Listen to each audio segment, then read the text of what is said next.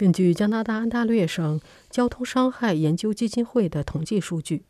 在加拿大的某些地区，分心驾驶造成的死亡人数已经超过了由酒后驾驶或吸毒后驾驶所导致的死亡人数。仅在安大略省进行的一项调查表明，今年到目前为止，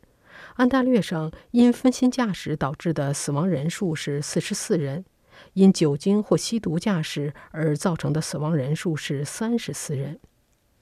安大略省政府的数据还显示，自从2000年以来，安省因分心而导致的致命车祸的数量翻了一倍。除了导致人员伤亡的车祸外，与分心驾驶有关的各种撞车事故也在增多。这不仅包括智能手机的使用，还包括一边开车一边吃东西。或者一边化妆，以及调收音机的频率等等，这些事故都在推高购买汽车保险的价格。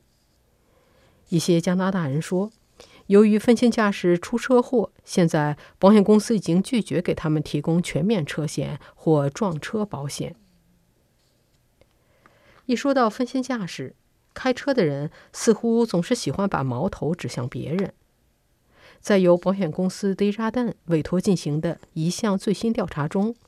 有百分之九十三的人说他们很少或从来没有在开车的时候用手机。与此同时，百分之八十四的人说他们经常或总是看到有人在开车的时候用手机。交通伤害研究基金会的传媒总监凯伦·鲍曼说：“现在的情况是，开车的人都知道不能分心驾驶。”但又控制不住自己，存在着侥幸心理。凯伦·鲍曼的女儿在八岁的时候因一起车祸而严重受伤，这起车祸就是因为另外一位开车者分心而导致的。鲍曼说：“哪怕你瞥一眼手机，也可能造成灾难性后果。”现在，加拿大的几个省份都增加了对分心驾驶的罚款，在安大略省。分心驾驶将被处以六百一十五加元的罚款，以及三天停止开车。之后需要再支付二百八十加元才能重新启动驾照，同时保费会上升。加拿大广播公司的记者最近跟着安大略省警察局的警察，乘坐一辆没有标志的警车，参加了一次专门抽查分心驾驶开车者的行动。在安大略省的高速公路上，警方在短时间内就截停了四名分心驾驶的人，给他们每人都开了罚单。警官艾德·乔斯特拉指出，去年安大略省警察局总共开出了一万三千五百张分心驾驶的罚单。他说：“每个人都知道开车的时候不能用手机，但用的人却越来越多。”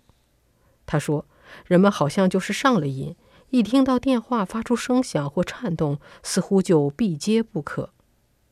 他同时表示，